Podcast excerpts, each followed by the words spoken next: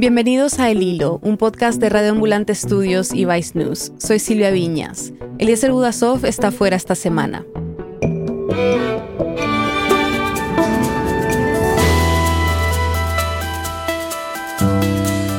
Joe Biden cumplió seis meses en la presidencia de Estados Unidos esta semana.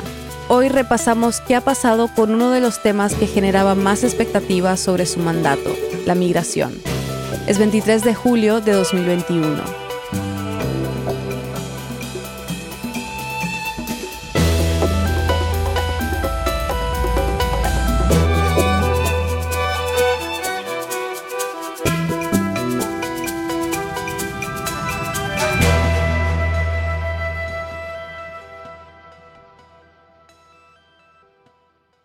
¿Qué situación migratoria heredó Biden? Una situación muy compleja y nada más se ha vuelto más compleja, para empezar. Ella es la periodista Gabriela del Valle. Hablamos con ella y con su colega, Felipe de la Hoz. Soy periodista independiente en Nueva York. En colaboración con Gaby del Valle escribo Borderlines. Borderlines es un boletín semanal sobre política migratoria en Estados Unidos. Eh, intentamos un poco aclarar algunos de los temas más complejos de la política. Hablamos con ellos porque, además de escribir para muchos medios sobre migración, durante casi dos años han estado cubriendo el desarrollo de la política migratoria en Estados Unidos para su boletín semana tras semana y han seguido con cuidado los cambios y también la falta de ellos durante estos primeros seis meses de la administración de Joe Biden. Si escuchan un poco de ruido es porque hablamos mientras Gaby estaba camino a Nogales, a la frontera con México, para reportar. Cuando cambió la administración, muchos migrantes en la frontera tenían esperanza que, que las cosas iban a cambiar. Porque durante la campaña, Biden prometió revertir las políticas migratorias de Donald Trump. Within 100 days, I'm going to send to the United States Congress a pathway to citizenship for over 11 million undocumented people. Y desde que puso un pie en la Casa Blanca, Biden quiso dejar claro que Estados Unidos volvería a ser un país de acogida. En sus primeros días firmó varias órdenes ejecutivas para atender la migración. Una de ellas, por ejemplo, detuvo la construcción del muro fronterizo impulsado por Trump. En algunas maneras, Biden sí cambió una de las políticas de Trump, pero ha habido mucho espectáculo y no siempre ha seguido con acción. Yo diría que particularmente al comienzo de la administración era casi totalmente teatro de gesto. Famosamente el primer día de su administración, Biden acabó con la, el llamado, em, la restricción musulmana. Ese fue el veto que firmó Trump cuando llevaba apenas una semana en el cargo y que prohibía a ciudadanos provenientes de siete países, mayormente musulmanes, entrar a Estados Unidos el 20 de enero, después de haber tenido su ceremonia y todo lo demás, Biden firmó una orden ejecutiva que básicamente acabó con, con esa orden previa. Y sin embargo, existía en ese mismo momento otra orden ejecutiva mucho más amplia que restringía la inmigración no solamente de esos, de esas, de esos países musulmanes, sino que de todos los países. O sea, había una restricción generalizada contra la restricción supuestamente eh, en respuesta ni siquiera a la pandemia, era a, los efectos económicos de la pandemia. O sea, básicamente diciendo que la inmigración iba a em, ser un obstáculo para la recuperación económica del país. Esa fue una orden de Trump. Esa proclamación presidencial no solo prohibía la entrada de personas sin documentación, sino que también bloqueaba la mayoría de las visas de inmigrante a Estados Unidos, según Trump, porque eran un riesgo para el mercado laboral del país. Entonces, cuando Felipe dice que los cambios de Biden eran poco más que gestos, se refiere a esto. Y esa orden ejecutiva siguió en vigencia. El haber acabado con la restricción musulmana no tuvo prácticamente ningún impacto inmediatamente. Hasta que esta proclamación presidencial fue derogada un mes después. Y cosas como esas, digamos, yo creo que fueron muy comunes durante esos primeros días, porque ellos se aferraron a la inmigración también como un tema popular en el que podían un poco crear una distinción clara entre ellos y la administración previa, pero era más bien, digamos, para los noticieros. Otra de estas primeras órdenes ejecutivas que firmó Biden buscaba reconstruir y mejorar el programa de refugiados. Diciendo que los Estados Unidos está dedicado a aceptar más refugiados, que vamos a crear un sistema moderno y adecuado para el siglo XXI, pero cada año el presidente hace un límite de cuántos refugiados pueden entrar al país, a cada año fiscal. El año anterior, Trump hizo el límite de refugiados más bajo que hemos tenido desde que el programa empezó. Para entender cuánto bajó ese número, les dejo este dato. El año antes de que Trump empezara su presidencia, o sea, el último año fiscal de la administración de Barack Obama, el límite fue 85 mil refugiados. En el último año fiscal, bajo la administración de Trump, lo limitó a 15 mil. Pero de nuevo, el teatro de gestos. La orden ejecutiva de Biden no subió inmediatamente el número de refugiados que iba a admitir Estados Unidos. De hecho, inicialmente Biden mantuvo ese límite para 2021. Muchas personas que ya habían sido aceptados, que ya habían ido por todo el proceso, que habían esperado años y años, todavía no han podido venir. Habían casos donde habían personas que ya tenían su estatus de refugiado ya estaban listos para llegar a los Estados Unidos, tenían todo, fueron aceptados por las agencias, todo, todo, todo. Tenían sus pasajes para ir y les cancelaron los vuelos, porque el límite ya estaba agotado. Y los activistas, los abogados de inmigración le pedían a Biden que lo subiera y decir, sí, lo estoy considerando, lo estoy considerando, lo estoy pensando. Recién en mayo subió el límite a 62.500.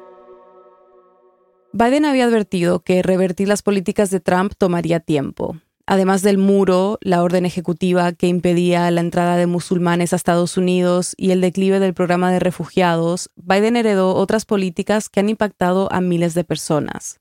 La situación eh, que heredó Biden básicamente fue una de restricción extrema habían varias políticas intentadas a prevenir que los migrantes llegaran a los Estados Unidos para empezar el proceso humanitario de asilo. Por ejemplo, los protocolos de protección a migrantes, o MPP por sus siglas en inglés, la política más conocida como permanecer en México. Que requería que algunos migrantes de países hispanohablantes y también de Brasil esperaran en México mientras en los Estados Unidos las cortes de inmigración decidieran sus casos de inmigración. Empezó a regir en enero de 2019 y se estima que casi 70.000 personas fueron regresadas a México bajo este sistema. Muchas de ellas se quedaron ahí, esperando durante mucho tiempo en condiciones muy precarias y peligrosas. Son migrantes en la frontera de Tijuana, Baja California. Ahí esperan la respuesta al asilo que pidieron en los Estados Unidos. Pues ya no queremos estar aquí, pero como estamos en proceso, estamos esperando que nos toque el día. Nosotros sería más mejor esperar en Estados Unidos que en México. En este momento a los miles de migrantes que están en la frontera no les queda más que esperar. Espera que, por cierto, no les garantiza el asilo. En su primer día como presidente, Biden suspendió esta política, pero en la práctica se fue eliminando gradualmente durante este año, hasta junio, cuando el gobierno la terminó formalmente. Es decir, que las personas que lleguen a pedir asilo a Estados Unidos ya no van a ser regresadas a México mientras esperan su audiencia. Ahora el problema es el retraso que la medida de Trump provocó. En estos meses se le ha dado asilo a más de 12.000 personas, pero aún faltan más de la mitad de las solicitudes que tenían pendientes por procesar. Otra herencia restrictiva de la era Trump que sigue afectando a miles de personas es la política de emergencia del coronavirus, o Título 42, que fue promulgada en marzo del 2020. Básicamente, Título 42 en este momento se podría decir, yo creo que con mucha confianza, que es la restricción migratoria más severa en la historia del país. Como muchos otros países, Estados Unidos cerró sus fronteras por la pandemia pero la crítica es que esta política permite que las autoridades migratorias expulsen a casi todos los inmigrantes indocumentados que quieran ingresar al país, ignorando las protecciones y leyes habituales de inmigración. Por decirlo de otra manera, una persona que llega sin documentos a la frontera, bajo esta restricción puede ser expulsada sin siquiera poder presentar una solicitud de asilo. Es importante también notar que no es una ley migratoria. Realmente es una ley supuestamente de salud pública que dice que en situaciones donde existe el peligro que personas o bienes inclusive traigan una eh, enfermedad dentro del país. De otra parte, el gobierno puede presentar estas restricciones como para proteger el país de estas infecciones. Es importante mencionar que en el momento en que esta orden fue implementada, México no tenía ni cerca la cantidad de casos de coronavirus que tenía Estados Unidos. De hecho, para ese momento, Nueva York era el epicentro de la pandemia en el mundo. Entonces, quedó claro desde el primer momento que realmente no era un, intento de proteger al país, sino más bien de excluir a los inmigrantes. Un grupo de demócratas acusó a Trump de estar violando la ley federal con esta medida. Entre ellos estaba la entonces senadora Kamala Harris, ahora vicepresidenta. Pero la administración de Biden ha mantenido el título 42, a pesar de la presión de activistas y organizaciones que velan por los derechos de los migrantes, y ha defendido su uso como una medida para frenar la propagación del coronavirus. Los eh, expertos de salud pública han dicho que realmente no hay una racionalización de salud pública para esta orden y sin embargo sigue porque se ve como algo útil para controlar los flujos. Pero la administración de Biden sí ha hecho un cambio al título 42. Han dejado entrar a menores. El problema con eso es que muchas familias han tenido que tomar la decisión de separarse en la frontera para que esos niños puedan entrar o han enviado a esos menores solos. A esos casos por resolver se suman los casi 4.000 niños que fueron separados de sus padres bajo la política de cero tolerancia de Trump desde el 2017, otra herencia que Biden ha intentado enmendar, aunque hasta ahora solo se reportan menos de 40 reencuentros bajo su administración. En este momento yo estoy en Arizona, voy en un retico a Nogales a hablar con migrantes que han sido afectados por el título 42 y hay un proceso nuevo que puso la administración que personas en algunos puertos de entrada con condiciones humanitarias muy graves, por ejemplo, personas que están en peligro en México mientras esperan, mujeres embarazadas, personas enfermas, familias con niños pequeños, pueden aplicar para exenciones humanitarias del título 42. Hay algunas personas que los dejan entrar, pero es una gotica de personas, un poquitico, y miles y miles de personas esperando en realidad desesperadas y no saben qué es lo que va a pasar. Si bien los funcionarios de la administración Biden no son fanáticos del título 42 y hasta fueron muy críticos de esta política en el pasado, pareciera que aún la conservan como una manera de mantener bajos los números en la frontera en un momento en que la cantidad de migrantes ha aumentado. La prensa ha reportado que la misma patrulla fronteriza admite que el título 42 empuja a los migrantes a buscar rutas más arriesgadas para poder cruzar. Porque saben que si, si son eh, detenidos por la patrulla fronteriza van a ser expulsados. Eh, porque comúnmente los, los solicitantes de asilo ellos no están tratando de evadir la patrulla. Ellos quieren cruzar la frontera y rendirse para ser procesados. Pero como ya no son procesados, son expulsados, Estamos viendo también que están muriendo más personas porque están intentando entrar por áreas de la frontera donde no van a ser capturados, que por lo tanto son áreas más desérticas. Entonces, yo creo que ellos están, o sea, al intentar evitar crisis, están creando una crisis distinta. Ya volvemos. Si estás escuchando el hilo es porque quieres conectarte con América Latina y conocer nuestra región más a fondo. Bueno, entonces hay otro podcast que seguramente vas a querer conocer. Esto es Radio Ambulante desde NPR.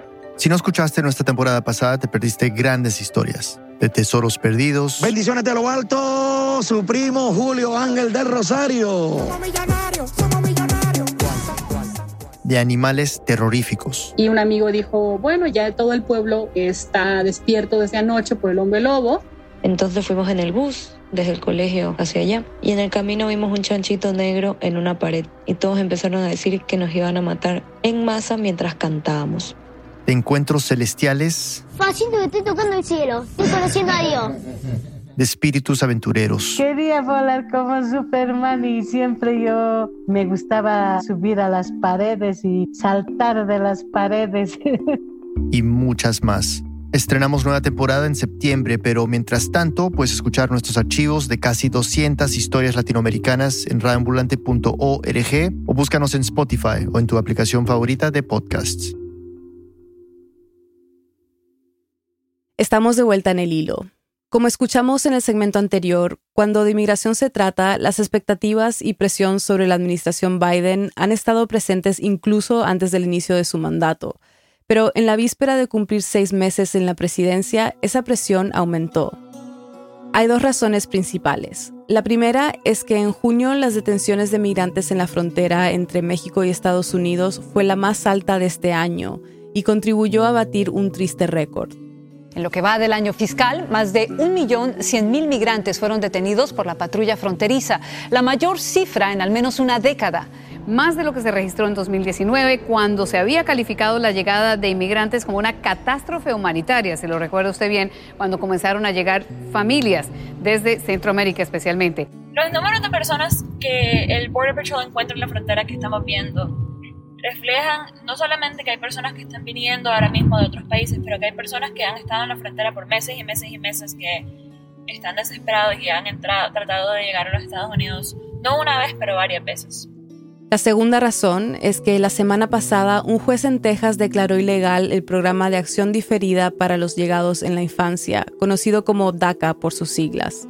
Es el programa que protege a los niños y adolescentes que llegaron indocumentados al país de ser deportados. Felipe me explicó que en la práctica la decisión de este juez significa que el gobierno no puede procesar nuevas aplicaciones lo cual deja nuevamente a todas estas personas en limbo, como lo han estado de una manera u otra durante años, ¿no? Esto marca un nuevo precedente en la ya complicada historia de este programa, y el temor de lo que podría pasar con el estatus de los más de 600.000 beneficiarios actuales de DACA es inevitable. Biden le pidió al Congreso buscar una solución definitiva, y hasta ahora la única opción que parecen tener los demócratas está en la aprobación de un paquete de gastos de 3 billones y medio de dólares, que puede ser aprobado por mayoría simple y podría incluir el tema migratorio. Hay que estarle manteniendo, yo creo que un ojo a este proceso que está ocurriendo en el Congreso en este momento. Parece que en las negociaciones de los senadores demócratas se ha decidido tentativamente que van a haber eh, algunas medidas de inmigración que le podrían otorgar eh, residencia permanente y ciudadanía eventual a, bueno, Dreamers, que son, bueno, las personas traídas eh, al país como niños y que incluiría obviamente a todas las personas que han sido protegidas por DACA más quizá millones de personas nuevas que no calificarían para el programa de DACA así como las personas con estatus temporal, TPS y quizá otras personas. No tenemos todos los detalles en este momento, pero es una posibilidad. Esto es lo que ha estado en las noticias por estos días. Pero Felipe y Gabriela coinciden en que hay medidas que ha tomado la administración de Biden que han tenido mucha menos cobertura y que a diferencia de lo que escuchamos hace un rato, estas sí podrían mover la aguja. Últimamente, o sea, en, en, el último mes, creo que hay que darle más crédito por haber tomado varios pasos que sí han, han cambiado un poco las cosas fundamentalmente. Muchas decisiones que fueron hechas bajo Trump. Si uno es víctima de violencia interpersonal, si uno es víctima de una pandilla, de violencia doméstica, lo hicieron más difícil para que las personas recibieran asilo por esa razón. La administración de Biden cambió esa decisión. Han habido cambios a los precedentes en las Cortes de Inmigración. Una de las medidas más recientes busca terminar con el retraso de más de un millón de casos que están pendientes en las Cortes de Inmigración. Para eso, el fiscal general revocó una orden del gobierno de Trump que prohibía que los jueces de inmigración decidieran cerrar o posponer casos que ellos consideraban baja prioridad. Hemos estado ya viendo un intento un poco más serio para acabar con algunas de las políticas de la administración previa. Está por verse también si se van a limitar solamente a regresar al sistema como estaba antes o si va a haber realmente un intento de no solamente, digamos, darle para atrás las manos al reloj a la administración de Obama, sino mejorar las cosas de como estaban en ese momento también. Aún es muy pronto para saberlo, pero este mes la administración Biden dio un pequeño indicio de estar tomando su propio camino revirtió la política de Trump que permitía detener a mujeres migrantes embarazadas y, a diferencia de Obama, sumó a madres en periodo de lactancia y posparto, además de incluir a hombres transgénero, considerando que también pueden embarazarse. Se han hecho cambios así como más regulatorios que han recibido poca atención y yo creo que eso tiene que ver en realidad con el miedo que ellos le tienen a la oposición en estos meses, los republicanos han tildado a Biden como un presidente de fronteras abiertas, y su administración ha tratado de hacer frente a esa retórica con mensajes como este. La frontera está cerrada no es el momento, ningún momento es apropiada de llegar a los Estados Unidos de manera irregular.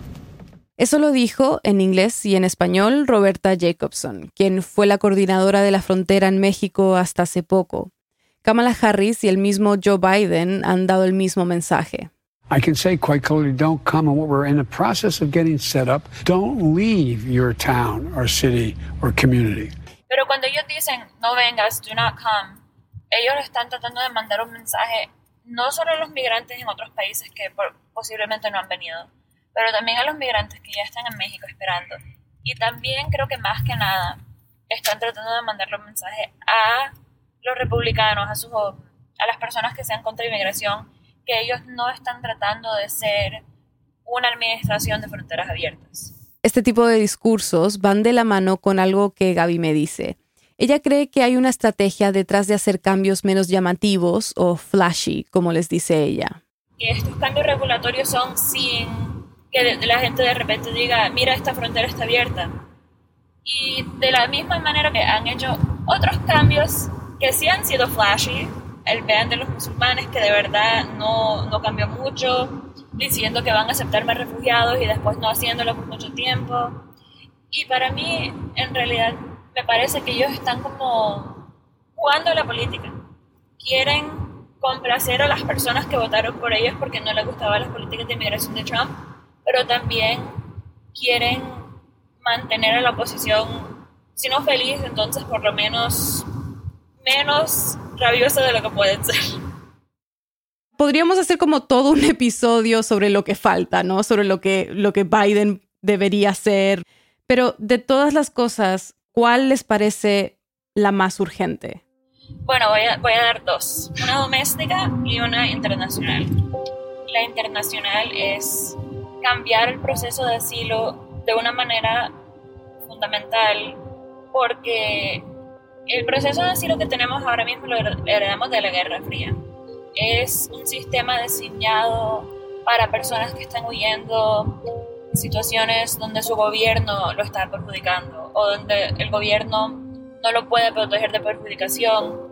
Y es un sistema diseñado para perjudicación política. Pero también hay muchas personas con problemas humanitarios muy serios que el sistema de asilo no está diseñado para aceptar. Como las personas que migran por el cambio climático. Y la administración de Biden sí ha dicho que ellos han considerado la migración climática y que ya están tratando de prepararse para esa gran posibilidad que muchas partes del mundo van a ser difíciles para vivir en, en unos años. Y ya hemos visto muestras de esto. La sequía y la llegada de fuertes huracanes a Centroamérica ya han provocado olas migratorias y tenemos que tener un proceso para aceptar eso, porque va a pasar, nos guste o no nos guste, y podemos prepararnos para aceptarlos o podemos prepararnos para fortificar la frontera más todavía y dejar que las personas en realidad sufran y decirles que no, que no, que no pueden venir.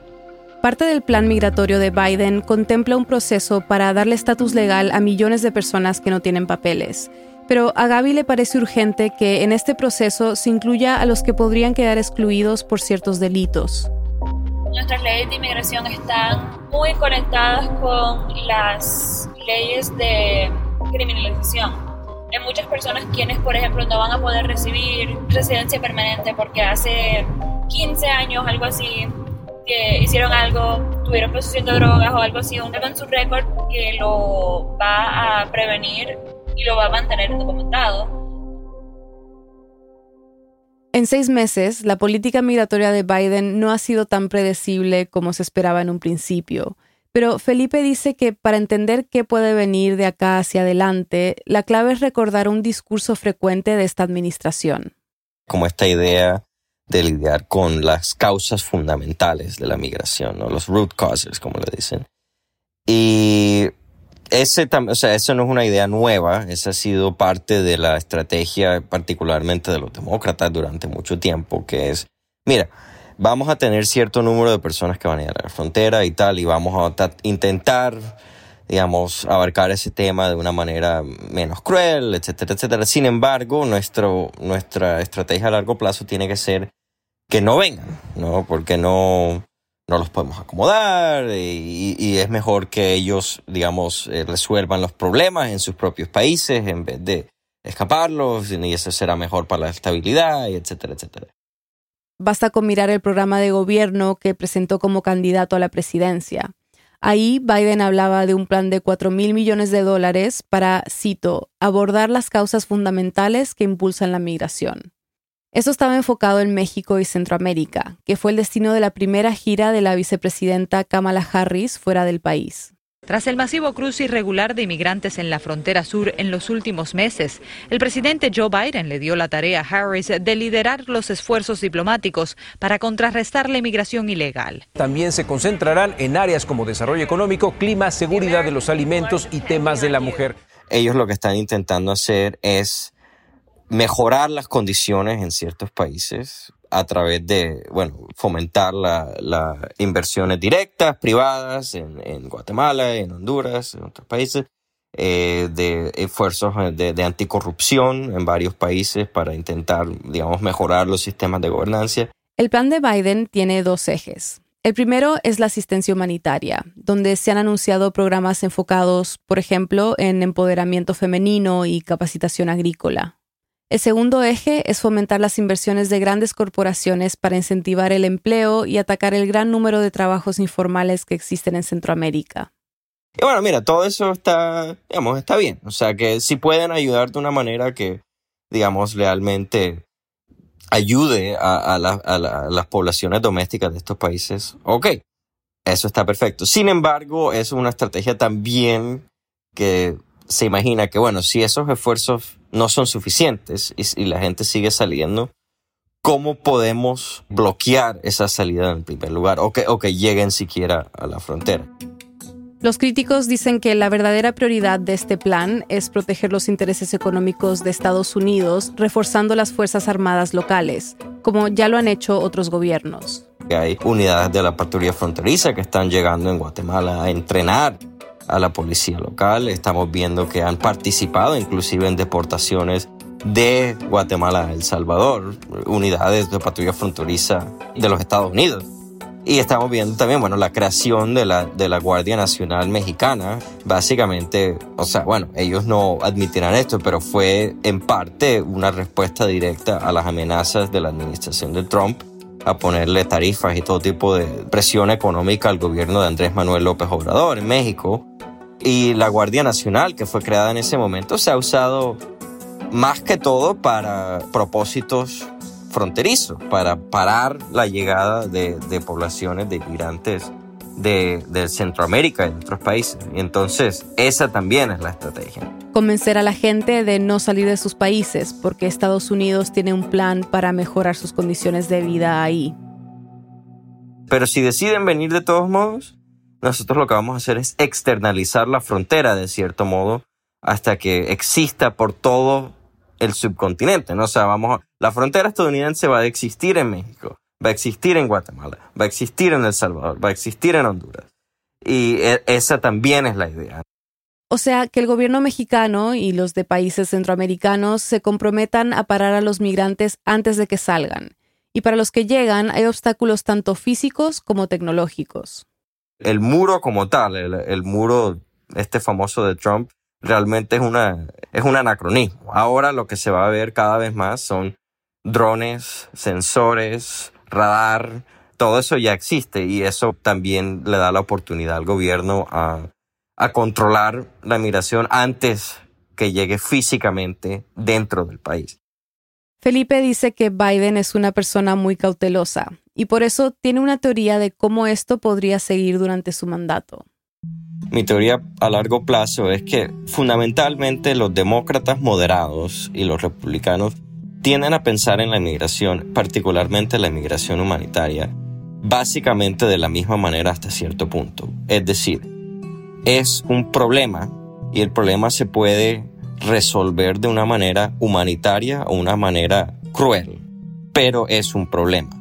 Y, yo creo que esa es básicamente la ideología que está guiando un poco las acciones de la nueva administración. Es decir, ellos están intentando, digamos, internamente dentro del país para las personas que ya han llegado, para las personas que están en el sistema de inmigración, en las, en las cortes de inmigración, crear un sistema un poco más humanitario. Pero externamente es un problema que ellos van a resolver a largo plazo bloqueando la entrada de más personas.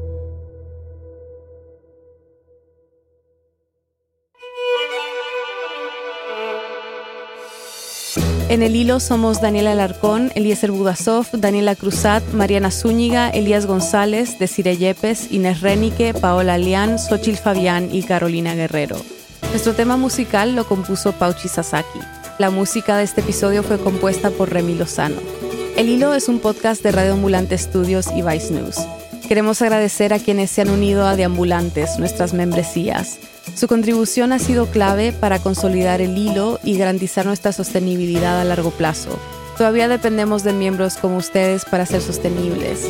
Si este podcast te enseña algo nuevo y te ayuda a entender mejor la noticia más apremiante de la semana, considera hacer una donación hoy. Súmate en el hilo.audio slash apóyanos. Gracias. Si quieres saber más sobre esta historia y todas las que cubrimos, suscríbete a nuestro boletín semanal. Todos los viernes mandamos el episodio acompañado de una serie de enlaces que te ayudarán a profundizar en el tema. Suscríbete en el hilo.audio slash boletín. Soy Silvia Viñas. Gracias por escuchar.